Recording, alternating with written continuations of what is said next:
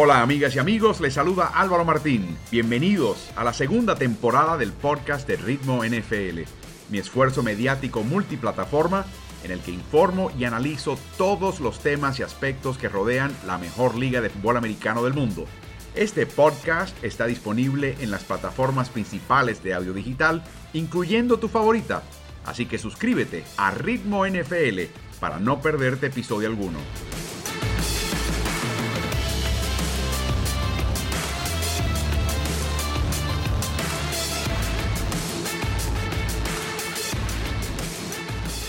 Bienvenidos a este podcast de Ritmo NFL. En este caso vamos a hablar un poquito de lo que viene. Y lo que viene a fin de mes es la reunión de propietarios de la liga, lo que llamaban en inglés siempre el Owners Meeting. Típicamente en marzo, típicamente en un resort, en un lugar, un hotel muy lindo, un paraje muy lindo, típicamente con clima templado, Florida, Arizona, quizás el extremo sur de California, San Diego, ese tipo de paraje para que no pase mucho frío. Y en ese momento se tomaban una serie de decisiones que ya francamente se habían tomado. Era una cuestión de que de tomar votos, establecer ciertas cosas y revisar el negocio de la NFL.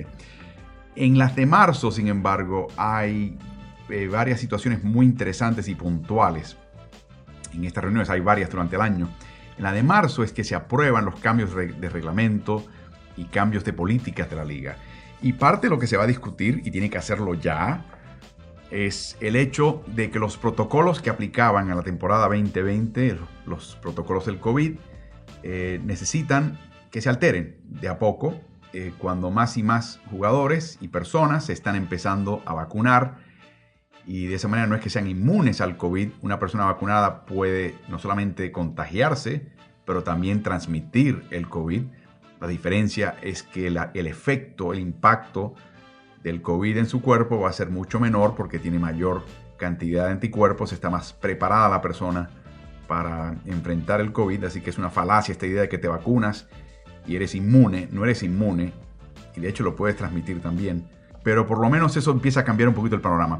El programa de entre temporadas, en realidad el, programa de pretemporada de la NFL, NFL comienza en un par de semanas hay siete equipos que tienen nuevos entrenadores en jefe. Y hasta ahora todavía no ha habido un plan definitivo. Hay un plan que se está considerando en estas primeras semanas y meses de la entretemporada que limitaría equipos a tener 20 jugadores dentro de un salón, dentro de un edificio en algún momento, con la idea de que la vacuna le pueda aumentar ese número más adelante en la primavera septentrional. Y por supuesto, sabemos que la NFL no puede obligar a nadie a vacunarse. Eh, ninguna entidad puede obligar a un ciudadano a vacunarse, pero lo que va a suceder es que si no lo haces, vas a estar en tal desventaja logística, va a ser tan difícil tu vida que francamente el incentivo para vacunarte es enorme. El uso de mascarillas, eh, te tienes que aislar, quizás viajar por tu cuenta, tomar todo tipo de precauciones va a ser tu vida mucho más difícil. Así que va a ser bien interesante lo que van a hacer, pero esto urge que los, que los oficiales lo hagan y recuerden que todo reglamento que afecte la vida de un jugador tiene que tener el aval del sindicato de jugadores NFLPA. Así que esta reunión va a ser el 30 y 31 de marzo, va a ser virtual esta vez obviamente, pero va a ser muy interesante. También van a tomar una decisión que verdaderamente podría impactar el, el flujo del juego eh, mientras lo vemos de forma digital la mayoría de nosotros y alguno que otro todavía por televisión. Y es la idea de que hoy por hoy, en los últimos años, ha habido un oficial en el estadio, en un palco, en el estadio, le llaman el juez celestial porque está cerca del cielo, eh, y ese individuo en este momento se tiene que limitar solamente a preparar la revisión de videos, las tomas, y contratomas que quiere que el oficial en el campo eh, vea para llegar rápidamente a una decisión. También les puede revisar el punto donde se cometió un castigo, donde salió el balón y el tiempo restante. Todo en aras de ahorrar tiempo, de que cuando se toma una decisión en el campo, el árbitro, el oficial ya esté perfectamente preparado y pueda eh, ahorrar un poquito de tiempo. Recuerden que estas interrupciones son francamente fatales para el disfrute del juego. a veces dramática, pero en general la interrupción es cansona. Así que el comité de competición este año, sin embargo, y la oficina de arbitraje están considerando darle a este juez celestial autoridad adicional independiente, o sea, independiente inclusive a Nueva York, a la oficina de revisión de jugadas en Nueva York, para poder tomar decisiones y suplir lagunas del grupo de oficiales en el campo de juego, particularmente con ciertas jugadas. Por ejemplo, si hubo recepción o no. Si hubo un jugador derribado por contacto o no. Y si un jugador pisó la línea lateral y salió del campo o no. Hoy por hoy eso se puede desafiar, pero un equipo podría quedarse sin desafíos y los oficiales pueden cometer un error garrafal. Así que particularmente me imagino que esto esté dirigido al cierre de, mitades y cierre de partidos, donde ya los desafíos puede que estén eh, completos y en la revisión, antes de los últimos dos minutos, puede que haya un cobro que no se vio y en ese momento este juez celestial puede intervenir, llamar la atención al, al, al referí y hacer la corrección en consulta con el referí que tendría la última palabra, obviamente. Pero la idea sencillamente es evitar errores garrafales. Y aquí está el detalle. Y este es el problema de, la revisión es una caja de Pandora. Por un lado, tiene el beneficio de verdaderamente corregir errores que todo el mundo comete. Los jugadores cometen errores, los entrenadores, los aficionados, los propietarios de equipo y sí, los oficiales también. Es una condición humana, así que vamos a no quejarnos de más y, buscar complots donde no los hay. Meten la pata. Yo cometo error, ustedes cometen errores, todo el mundo comete errores. Así que la idea aquí es corregirlos. El problema es dónde paras. En cada jugada de NFL prácticamente hay una situación dudosa en cuanto a si se debió cobrar o no, si eso fue infracción o no. Eso está mucho a gusto y criterio de no solamente el referí, sino también de su cuadrilla y el nivel y el estándar al cual están acostumbrados a adjudicar decisiones. La liga trata de estandarizar eso hace una revisión de cada jugada y cada cobro cobrado y jugada no cobrada y evalúa a cada oficial, no solamente al referí, sino todo oficial que esté en el campo. Yo he estado presente en esas sesiones, son interminables, duran casi todo el miércoles y casi todo el jueves. Y son muy intensas, como se pueden imaginar. Y de ahí vienen las calificaciones a cada uno de los oficiales. O sea que el peligro que tiene el juez celestial es que si no se define estrictamente, o por lo menos inicialmente estrictamente, su función, pueden, dependiendo de su criterio, ser un metiche y decir, ah, no, ahí alguien agarró, no, no, no, hay un, sujetar que no se cobró, oh, no, esa jugada eh, se elimina, esa jugada de pase de 78 yardas para touchdown, eliminada porque hubo un pequeño problema acá, eh, y puede ser una situación muy rigorista, y quién quién entonces le pone el cascabel a ese gato. Así que va a ser bien interesante. Eh, por un lado, ahí está la idea de que sería otra capa de evitar errores garrafales en cuanto a algo que se perdió o no se vio, o sencillamente no se pudo desafiar. Por otro lado, es una caja de Pandora de múltiples e interminables intervenciones de oficiales en el flujo del partido. La otra regla que se está eh, evaluando, y esto ya lleva tiempo discutiéndose, es la patada corta, lo que llama en inglés el onside kick. Típicamente eh, intentada por el equipo que está perdiendo. Típicamente el equipo que acaba de anotar, touchdown, gol de campo, y tiene la patada de salida que darle al contrario. En vez de ser una patada larga, hace lo que llaman una patada corta. La regla implica que el balón tiene que recorrer 10 yardas antes del que el equipo, el jugador del equipo que pateó pueda tocarlo o dentro de esas 10 yardas solamente eh, lo puede tocar un miembro del equipo que pateó si antes toca a un miembro del equipo que recibe esa patada. La liga ha cambiado muchísimo las formaciones y lo que se permite hacer en la patada del onside con la idea de eliminar conmociones. Es una jugada con una carnicería tremenda y han hecho estos cambios y los cambios han producido las cifras que buscaban, que es una reducción importante en el número de lesiones cerebrales y conmociones cerebrales. Así que eso es bueno. El problema es que la eficacia de esa estratagema se ha perdido totalmente. de, poder recuperarle un 40% en el pasado, solamente el equipo que la patea ahora recupera el, el ovoide en algo así como el 8% de los intentos de patadas cortas. O sea que ha perdido totalmente su eficacia. A raíz de eso, lo que ahora, lo que está tanteando la liga es reemplazar o darle la opción al equipo de reemplazar la patada corta por una situación donde colocan el ovoide en la yarda 25 y le dan al equipo que pierde, que acaba de anotar, una jugada de cuarto y 15 desde la yarda 25. Si el equipo con el balón convierte la primera oportunidad, continúa su serie, como si, fuese, como si hubiese recuperado la patada corta y recuperado la posesión del ovoide.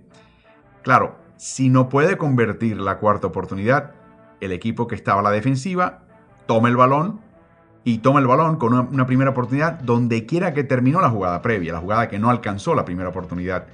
O sea que eh, tiene que tener cuidado el equipo que intenta y busque esa opción, porque si no consigue una conversión difícil de cuarto y quince, entonces el equipo contrario toma el balón en una posición muy cerca de por lo menos conseguir un gol de campo y quizás sellar el partido. Así que va a ser muy interesante. Vamos a ver el pensar de los equipos, los 32 equipos. Recuerden que necesitan 24 votos a favor para aprobar un cambio de regla, de reglamento, o cualquier, en realidad cualquier moción importante de la liga, sea de negocios o de reglas. Así que va a ser importante, no estoy seguro que esto va a ser aprobado el 30 y 31 de marzo, pero va a estar muy discutido y muy... Eh, va a ser interesante el debate de ese tipo de regla. Y por último, Baltimore Ravens y New England Patriots ya han propuesto un cambio de regla para la prórroga. La idea de que el volado determine quién toma el balón y casi siempre determina quién gana esos partidos es algo que quieren eliminar. Así que han sugerido algo que se llama en inglés spot and choose. En nuestro idioma es coloca y escoge, donde el volado determina el primer equipo que va a escoger dónde va a comenzar la serie del equipo que tome el balón para abrir la prórroga, el tiempo extra. Y aquí viene lo bueno, el equipo contrario, a raíz del lugar donde escogió el equipo que ganó el volado, el lanzamiento de la moneda, entonces determina si van ellos a tomar el balón o van a jugar defensiva. Y ahí está el detalle. Es una regla interesantísima. Los Rams piensan que el tiempo extra debería ser un, periodo de 10 minutos y bajo esta, estratagema o esta regla sería de muerte súbita. O sea, el primer equipo que anote, chao, se acabó el partido. Eso de darle una oportunidad a cada equipo se, se termina. Bill Belichick y New England tienen una versión similar, muy similar al, coloca y escoge, con la diferencia de que el partido continuaría por 7 minutos y medio, o sea, el periodo de prórroga sería, sería más corto, 7 minutos y medio, y si un equipo anota dentro de esos 7 minutos y medio, el partido, la prórroga continúa hasta que termine. Así que no habría muerte súbita. Y el que esté al frente con la ventaja al terminar ese tiempo extra sería declarado el ganador del partido de hecho, si termina empatado, pues entonces el partido en sí se declara un empate. Esta idea se publicó por primera vez en una página web llamada footballoutsiders.com en el año 2003. Y la razón por la cual Baltimore y Nueva Inglaterra la proponen es porque lo han estudiado y porque se dan cuenta que probablemente los otros 30 equipos de la NFL no lo han estudiado. Y por lo tanto, para esta regla les da a ellos una pequeña ventaja. Según el artículo de Football Outsiders, el punto de equilibrio para colocar el balón sería la yarda 13 o 14. Léase. Si el equipo que gana el volado coloca el balón en la yarda 13 o más cerca de la propia línea de gol, yarda 10, yarda 8, yarda 5, el balón está tan cerca de la línea de gol que el equipo, contrario tomaría el balón a la ofensiva. Claro, si el, el, balón se coloca más allá de la yarda 13 o 14, yarda 15, yarda 20, yarda 25. Entonces el equipo que decide y escoge va a tomar el balón e irse a la ofensiva. Eso dependerá, por ejemplo, de la calidad de tu pateador, de la calidad de tu defensiva, de lo cansado que esté tu defensiva, de la confianza que tú tienes en tu ofensiva. Hay un montón de factores, cada cual definidos por el equipo, inclusive el rival O sea que, digamos que llegan a Inglaterra y Baltimore a un partido empatado y van a la prórroga bajo, bajo, estas reglas y gana el volado Baltimore. Bueno, Baltimore va a calcular no solamente lo que ellos pueden hacer en ofensiva y defensiva, sino lo que New England puede hacer en ofensiva y defensiva, condición del viento, el pateador de New England, el pateador nuestro. Hay un montón de factores que van a evaluar y de ahí van a sacar una conclusión. Y de nuevo, ese tipo de análisis se basa mucho en estudio estadístico del cual hace alarde el equipo de Baltimore y el equipo de New England. Por eso es que pienso que esta, esta regla, esta propuesta regla, no la van a aceptar los de la NFL, los equipos de la NFL, porque sencillamente no la entienden y no saben cómo esgrimirla no saben cómo utilizarla. Así que eh, me pregunto si este es el tipo de regla que se presenta este año, se evalúa, se discute y después de tres o cuatro años de conocimiento, de análisis estadístico, cuando el resto de los equipos se sientan más cómodos, digan, está bien, perfecto, vamos a utilizar esa regla. Un par de curiosidades contractuales en esta época de agencia libre que quería comentar con ustedes. ¿Qué tal este equipo de Nueva Orleans. Nueva Orleans tenía la mayor cantidad de dinero sobre el tope, tenía que deshacerse un montón de dinero, más de 100 millones en el tope salarial que tenían que deshacerse. Y por ahí empezó el retiro de Drew Brees, que tomó unos 25 millones de esa cantidad. Y han seguido despachando talento, lamentablemente, porque se daban cuenta de que armaban un equipo para que Drew Brees les diera la oportunidad de llegar y ganar un Super Bowl. Se retira Drew Brees, es borrón y cuenta nueva, reconstrucción, chao, todo el mundo para afuera. Pero parte de lo que han tenido que hacer es inclusive renegociar los contratos de jugadores que retienen y que quieren retener, como por ejemplo Taysom Hill, que junto a la, contratación de James Winston se convierte ahora en el, sigue siendo el, mariscal reserva de este equipo Nueva Orleans, pero me pregunto si tendrá un papel más protagónico ahora que se fue Brice. Eh, eso está por verse. Le quedaba un año, este año 2021, y le debían 12 millones, pero en vez de salario, se lo van a convertir en un bono y le extienden el contrato por no sé si son tres o cuatro años más. Esos tres o cuatro años adicionales le llaman en inglés voidable years, años cancelables. El único efecto que tiene ese año, y son cancelables a opción del equipo, es que si los cancelan, entonces lo que le, lo que le asignaron prorrateado en el tope salarial esos próximos años se adelanta y se los, golpea en el 2022. Así que es una manera de desalojar salario. En vez de 12 millones, le van a acabar pagando 5 millones desde el punto de vista del tope salarial. Le van a pagar 12 a Taysom Hill. Taysom Hill no pierde dinero. Pero la manera que ellos manejan y manipulan los números, solamente cuenta 5 millones en el tope en el 2021, 7 en los próximos años. Así que han desalojado 7 millones del tope del 2021 y eso es un alivio para un equipo que todavía continúa sobregirado aún tras la partida de Drew etcétera, etcétera. ¿Para qué viene lo bueno? Los años subsiguientes, Nueva Orleans los valoró en total en 140 millones. Pueden haber escrito 140 mil millones. La cifra que fuese. A mí me pareció que es un poquito burlón y, un poquito descuidado por parte de Nueva Orleans hacer ese tipo de, maniobra porque, no sé, es como restregarse en la cara a la gente que maneja el tope salarial en la liga. Pittsburgh hizo algo muy similar con el contrato de supuestamente un año y 8 millones de Juju Smith-Schuster. En realidad es un contrato multiaños, pero con años cancelables. Y eso hace que en vez del golpe de 8 millones recaiga en el 2021, de nuevo, dos tercios, por decir un número, una proporción, se pasa a próximos años que empieza a pegar a Pittsburgh cuando se cancelen los otros años y los van a cancelar a, raíz del término del 2021 y tendrán que renegociar con Yuyu, pero con una situación de tope salarial mucho más ventajosa y con más espacio bajo el tope para poder darle a Yuyu lo que él quiere.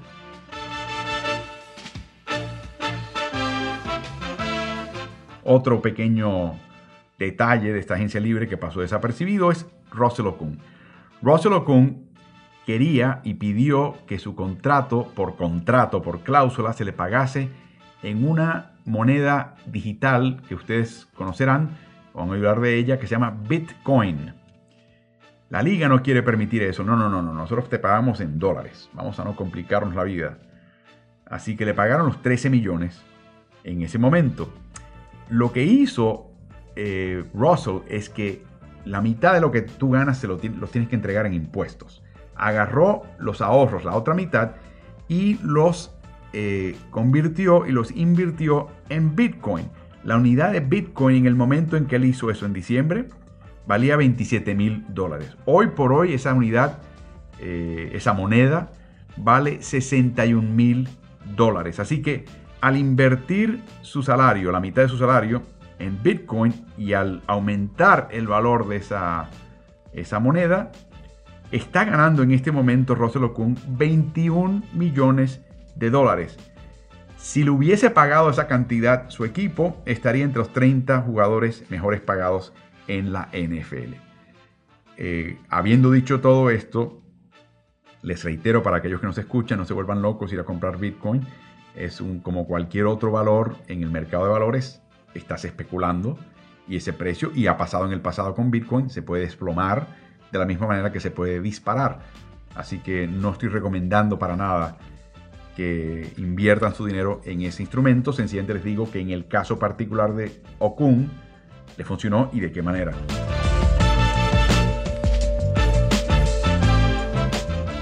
Otro detalle interesantísimo Después de que Jared Goff fue enviado por Los Angeles Rams a Detroit Lions en el traspaso por Matthew Stafford, le preguntaron la, la plataforma digital TMC, que es eh, de farándula y tiene ahora un elemento deportivo importante, le encanta hacer emboscadas mediáticas a figuras, eh, particularmente en el área de Los Ángeles, y encontraron a Michael Buckers, el ala defensiva de Rams, y le preguntaron, hey, ahora viene Stafford, ¿es, es eh, mejora el nivel de tu equipo? Que es una pregunta un poquito tendenciosa, ¿no? Y Brokers, eh, inocentón como es y no tan preparado con el tema mediático, dice, bueno, en mi corazón, profundamente, con lo que trae eh, Matthew Stafford, por supuesto que es un nivel superior al de Goff. Es un nivel superior. Esa es la cita. Bueno, al día siguiente, por lo menos, lo invitaron en una entrevista al programa de NFL Network mañanero Good Morning Football y ahí le preguntaron de Goff y dijo, bueno, Goff es una persona que sabe cómo completar el cometido en el momento en que más se necesita. Detroit Lions debe estar muy satisfecho con lo que tienen ahora entre manos. Consiguieron a un jugador que tiene mucha experiencia y que sabe cómo llevarlos y guiarlos al partido más importante, haciendo referencia al Super Bowl. Y eso es bueno porque si se hubiese quedado con el comentario de un nivel más, hubiese tenido un problema. ¿Por qué? Porque esta semana Michael Brokers fue traspasado a equipo? A Detroit Lions. ¿Y cuál es su quarterback? Jared Goff.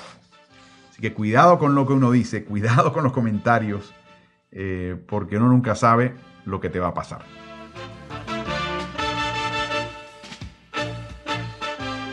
La otra noticia que fue muy triste esta semana fue el despido por Miami Dolphins del tackle derecho Isaiah Wilson. Es un caso increíble. Este chico nació en Brooklyn, es un portento físico, un espécimen físico extraordinario, 157 kilos, eh, gran coordinación motriz, metro 96, metro 98.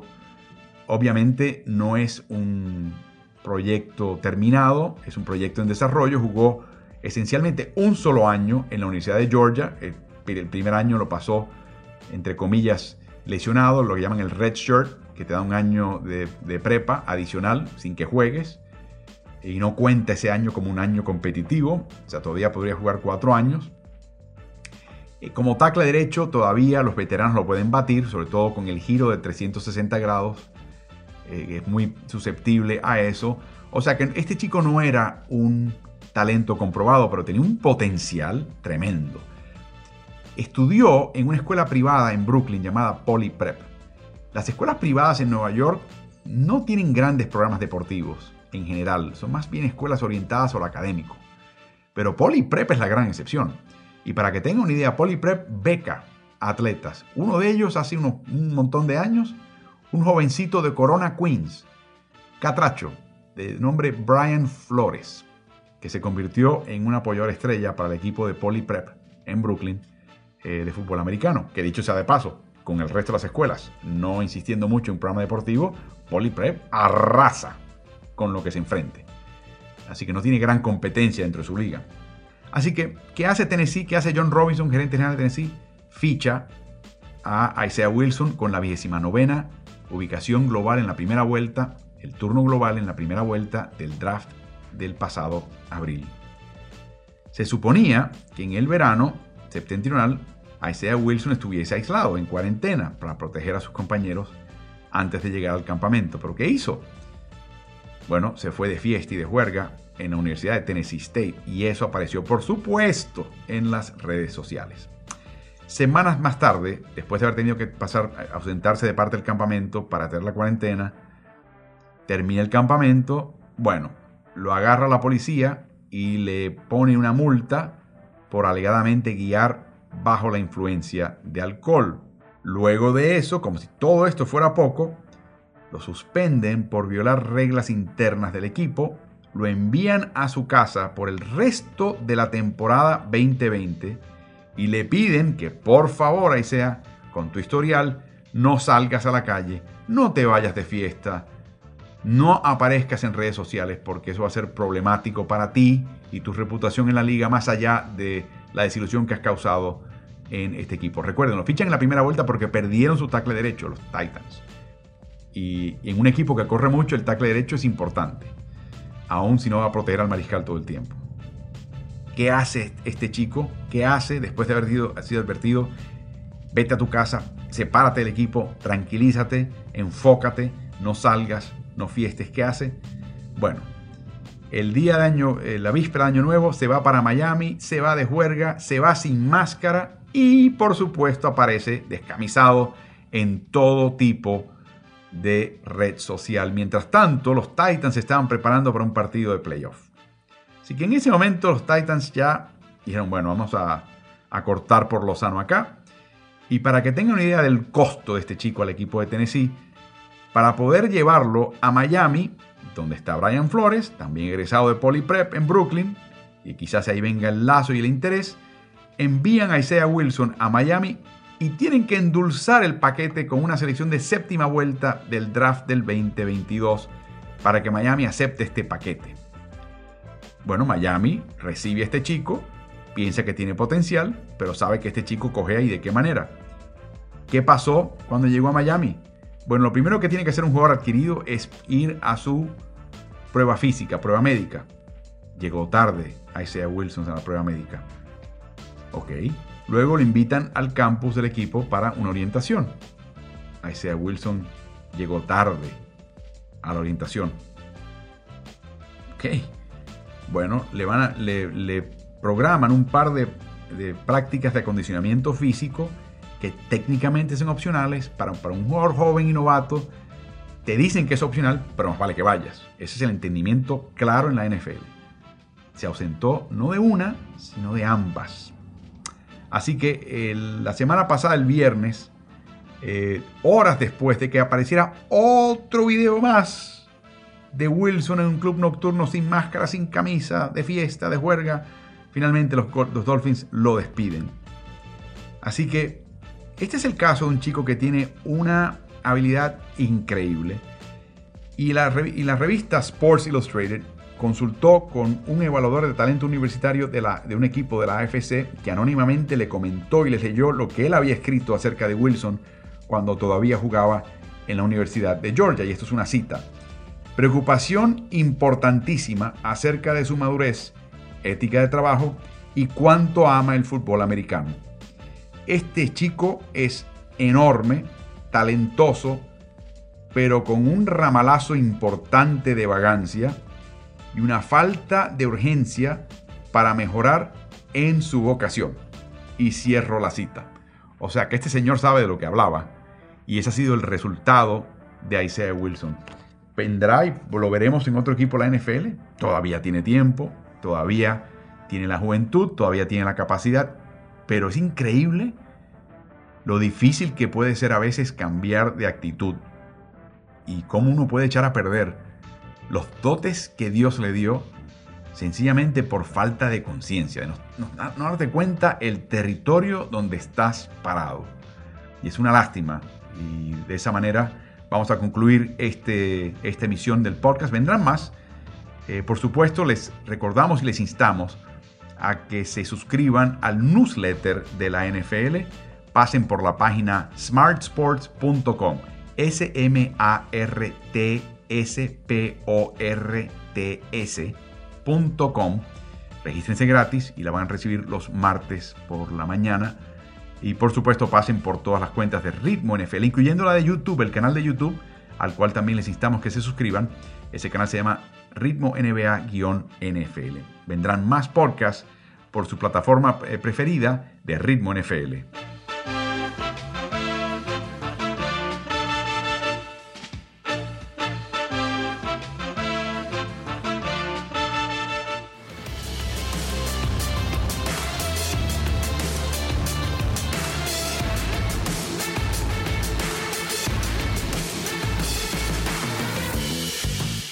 Si te gusta el contenido de nuestro podcast, te pido que te suscribas y nos des buenas calificaciones. Eso nos ayudará a su mejor difusión.